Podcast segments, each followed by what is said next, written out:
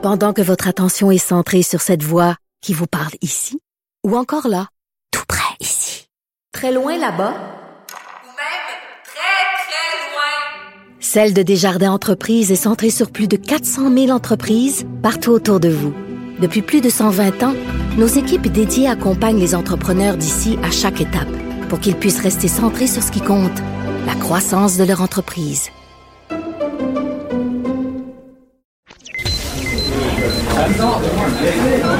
Silence Veuillez vous lever. La cour présidée par l'honorable François-David Bernier est déclarée ouverte. Entrez dans les coulisses de la justice. Écoutez, vous serez pas jugé. Ils appellent à la barre les acteurs de l'actualité. Oui, votre honneur.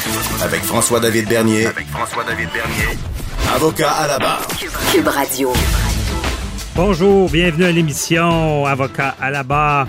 Aujourd'hui, euh, ben, on va euh, vous parler de cette histoire euh, de cette mère de famille qui a été oubliée dans ses traitements, la prévention du cancer, les impacts que ça peut avoir. Est-ce qu'il y a des, des, risques de poursuite en ce moment dans le système de santé parce qu'on priorise la COVID? On oublie des fois des suivis, ça peut avoir des conséquences graves. On en parle avec Maître Martin Ménard tout à l'heure. Ensuite de ça, bon, on parle beaucoup des restaurateurs cette semaine, mais on a oublié les traiteurs. Jean-Michel Tiner de la Mangue Verte qui vient nous parler de, ce qui se passe avec les traiteurs en temps de pandémie. On revient sur le code Facebook, l'action collective contre Facebook. Il y a du nouveau dans ce dossier-là. Vous rappelez, le site dit son nom. Euh, c'est quoi la responsabilité des diffuseurs? On en parle avec Maître Jean-Philippe Caron tout à l'heure. On parle de... Vous avez vu l'annonce, le, site juridique, juridicqc, euh, qui fait juridique. Ben, vous avez, euh, on a un premier bloc, c'est de l'investissement pour l'information juridique. Et euh, c'est c'est très. En ce moment, on parle beaucoup du familial, mais ça va beaucoup aider le public dans l'information. Euh, donc, émission très intéressante. Restez là. Votre émission commence maintenant. Vous écoutez. Avocat à la barre. Condamné par la pandémie. C'est un titre assez choc, mais ça, nous fait voir cette semaine, mais c'était de retour dans l'actualité. C'est un suivi médical d'une mère de six enfants qui est atteinte d'un cancer, qui a été interrompu euh, au, début de, la crise sanitaire. là, il y, a, des conséquences. Euh, euh, on, voit ça, en ce moment, on le, sait, le système de santé quand même poussé au bout parce qu'il y a les cas de COVID-19, c'est pas tous des cas graves, mais ça embourbe. Et là, tout d'un coup, on dit Ah, c'est pas grave, c'est pas COVID-19, mais il y a d'autres maladie, il y a d'autres choses à traiter, euh, ça n'arrête pas. Et c'est ce danger-là de, de, retarder des suivis, de, excusez l'expression, de n'échapper. Euh, en dépistage, trouver quelqu'un un cancer, le traiter à, temps, lui sauver la vie. Est-ce qu'on va entendre? Mais ben là, on n'a pas pu vous dépister parce que c'est la pandémie, puis on a d'autres priorités. Ça n'a pas de sens. Donc, il faut être vigilant. Et on voulait en parler avec un spécialiste euh, que vous connaissez tous, euh, maître Patrick euh, Martin Ménard, qui, qui, se spécialise beaucoup dans ce genre de recours-là en santé. Bonjour, maître Martin Ménard. Bonjour.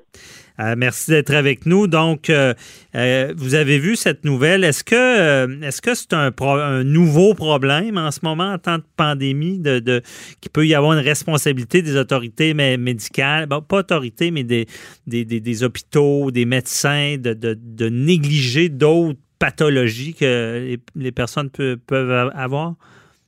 C'est clair.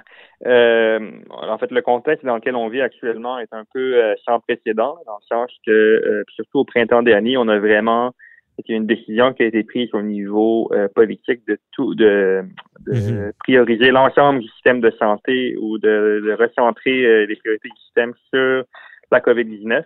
Finalement, on s'est rendu compte après coup que on avait tellement délesté de ressources qu'on était un peu passé à côté de ce qui était réellement nécessaire. Puis, euh, mhm. ce faisant, ben, il y, a plusieurs personnes qui ont été privées de traitement qui aurait été requis euh, par leur condition. Donc, ça, c'est un constat qu'on fait. Il y, a, eu privation de traitement durant cette pandémie. Oui. Mhm. Et euh, cette privation-là, j'imagine, les conséquences de ça, il y a des conséquences à différents niveaux? Oui, absolument. Ben, c'est clair que, euh, bon, d'une part, hein, on, on, a beaucoup parlé de, du report de, ce qu'on appelle les, les, chirurgies électives hein, ou les mhm. chirurgies non urgentes. C'est une chose, par exemple, pour une personne de vivre quelques mois de plus avec des inconvénients rattachés à une condition qui, euh, qui doit être opérée mais qui n'est pas urgente. c'est une chose. Par contre, euh, quand on parle de patients euh, atteints de cancer, euh, dont il y, a, il y, a, suspicion de récidive, puis dont il y a urgence, là, potentiellement urgence d'agir, il n'y a absolument rien qui n'excuse d'avoir carrément mis à l'écart euh, ces personnes-là, puis de ne pas euh, de ne pas les avoir traitées là, selon l'urgence de leur condition. normalement, mais en fait, il, il, il, devait y avoir ou il aurait dû y avoir euh, des mesures en place pour éviter justement que des cas passent entre, entre les cracks comme ça. Donc, euh, capacité d'avoir une personne à une condition qui est jugée prioritaire, cette personne-là, même en temps de pandémie, devait recevoir ou aurait dû recevoir les soins qui étaient requis par ces conditions-là. Mhm. Et là, est-ce qu'il y a une responsabilité à ça? Est-ce qu'un médecin qui omet à cause de la pandémie, à cause de toutes les, on sait que c'est beaucoup plus complexe recevoir des patients, euh, faire un suivi qui aurait pu dépister euh, un cancer, une autre maladie qui peut être mortelle ou grave. Est-ce qu'il y a un danger qui est engagé sa responsabilité dans, dans, toute cette pandémie-là? Ou, excusez, la question est large, ou la pandémie a le dos large, puis on dit, ben non, mais c'est un cas exceptionnel? Il y a plusieurs euh, il y a plusieurs questions qui sont rattachées à ça. évidemment, je n'ai pas eu la chance euh, d'étudier le dossier spécifique de la dame dont il est question. Mm-hmm. euh, mais il faut voir. Bon, premièrement, est-ce que euh, bon, quelles étaient les directives ministérielles en vigueur à ce moment-là? Euh, et est-ce que ces directives-là ont été respectées ou non par l'hôpital, par exemple, dans la décision de remettre les rendez-vous de suivi mm-hmm. de la patiente? Premièrement. Deuxièmement, c'est la patiente. Bon, il semble que la patiente ait passé des investigations départ, hein, à savoir donc euh, si euh, s'il y avait une récidive de cancer ou s'il y avait une aggravation ou autre. Est-ce que ces résultats de, tests-là ont été euh, complétés? Est-ce qu'ils ont été communiqués aux médecins? Et est-ce que ces résultats-là auraient dû normalement exister une conduite autre? et là, il faut voir, il faut, il faut analyser la responsabilité de l'hôpital et du médecin selon cette ligne-là. Ce qui est clair par ailleurs, puis ça c'est malheureusement la réalité de euh, euh, l'urgence sanitaire dans laquelle on est actuellement. Mm-hmm. Le gouvernement euh, québécois, donc le ministère de la Santé, a une immunité par rapport aux décisions qui ont été prises en vertu de l'urgence sanitaire. Ça, c'est une. on est vraiment dans une espèce de régime d'exception en vertu de la loi sur la santé publique. Donc, les décisions qui ont été prises là, de bonne foi pendant le dans le cadre des mesures d'urgence sanitaire euh, sont sujets à une immunité devant les tribunaux pour le ministère. Ceci étant dit, est-ce que les directives ministérielles ont été euh, respectées? Euh, est-ce que euh, les médecins ont suivi madame selon les règles de l'art? la pandémie ne peut pas excuser mm-hmm. toute négligence et toute, toute atteinte. Là. Je comprends. Et je pense que ça répond à mon autre question. Quand vous parlez de l'immunité, c'est quand même assez pas si je voulais dire sévère, mais assez drastique dans le sens que malgré la gravité des conséquences, il y a cette immunité-là si le gouvernement agissait de bonne foi. Donc, euh, une poursuite autant bon, sur le médecin, sur l'hôpital, ou une poursuite contre le gouvernement qu'on appellerait systémique, dire ben moi j'ai pas été suivi, je suis tombé malade ou euh, évidemment sa, succession dirait ben c'est cette cause là. Le système, votre gestion de la pandémie a fait que j'ai perdu un être cher ou quelqu'un est gravement malade. Euh, serait compliqué là, vu cette immunité là. C'est ça, effectivement.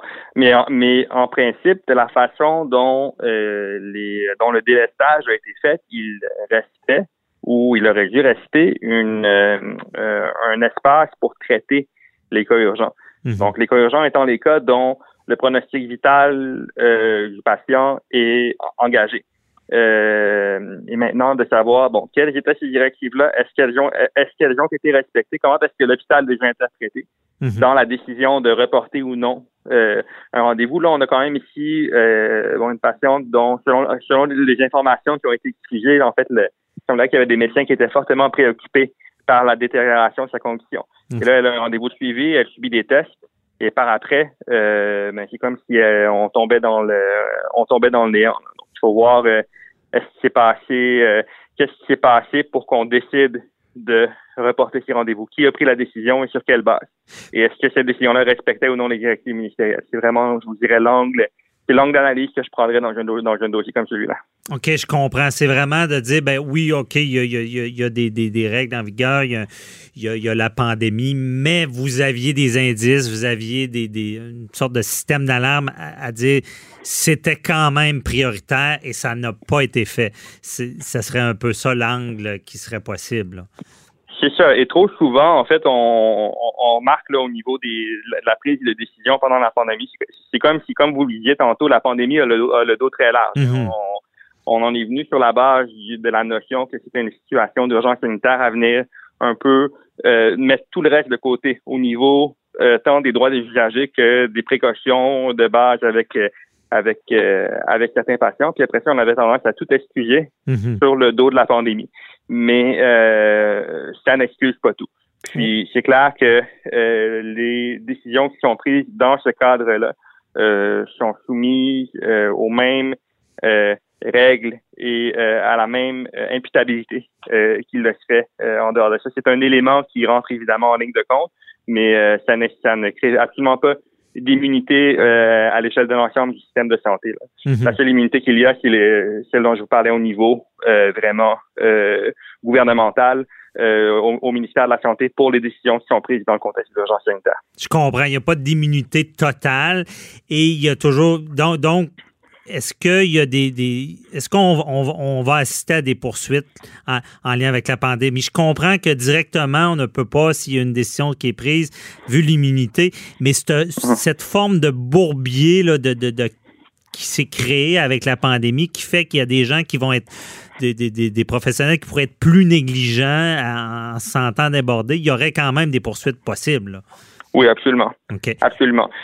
Est-ce bon, que vous déjà bon, vous, en- vous avez des je sais que vous avez le secret professionnel mais est-ce que déjà il y a des demandes à- il y a- des poursuites qui, qui, s'entament dans ce sens-là ou euh? Effectivement, j'ai le secret professionnel, Ouais. donc euh, je peux pas vous euh, je peux pas- je peux pas vous répondre à ce niveau-là. Ce que je peux vous dire simplement, c'est que c'est- clair que ça peut faire partie des moyens de défense, mais c'est pas que d'évoquer le contexte dans lequel ces, dé- ces décisions-là ont été prises. Mais ce n'est Mhm. ce n'est pas quelque chose qui excuse euh, tout et n'importe quoi. là. OK. Donc, euh, il, y aura une, il y aura une possibilité. Puis, évidemment, ce qu'on veut, c'est, que la justice soit faite ou puis qu'ils prennent des mesures nécessaires. Parce qu'on le rappelle, en terminant, là, euh, le, ce mé- le, le médecin a, a vraiment une obligation, pas de résultat, mais de, de, de moyens. Donc, c'est là-dessus que de, de, de- qu'il faut que ces gens-là, malgré le, on l'appeler le bourbier de la pandémie, restent, euh, prennent les moyens et agissent. Là. Et dans le cas de, de la dame qu'on parle, là où il y aurait un recours, ce serait vraiment si, malgré les avertissements, il n'y a rien qui est fait. On ne peut pas mettre ça sur le dos du système. En tout cas, c'est ce que je retiens, M. Ménard, de votre entrevue. Euh, très intéressant. On se reparlera. Puis, euh, c'est sûr que ça amène, j'imagine, une déstabilisation dans ce domaine-là qui peut euh, amener à d'autres genres d'erreurs. Donc, merci beaucoup, Maître Martin Ménard. Merci à vous. Bonne journée. Bye-bye. Merci. Au revoir.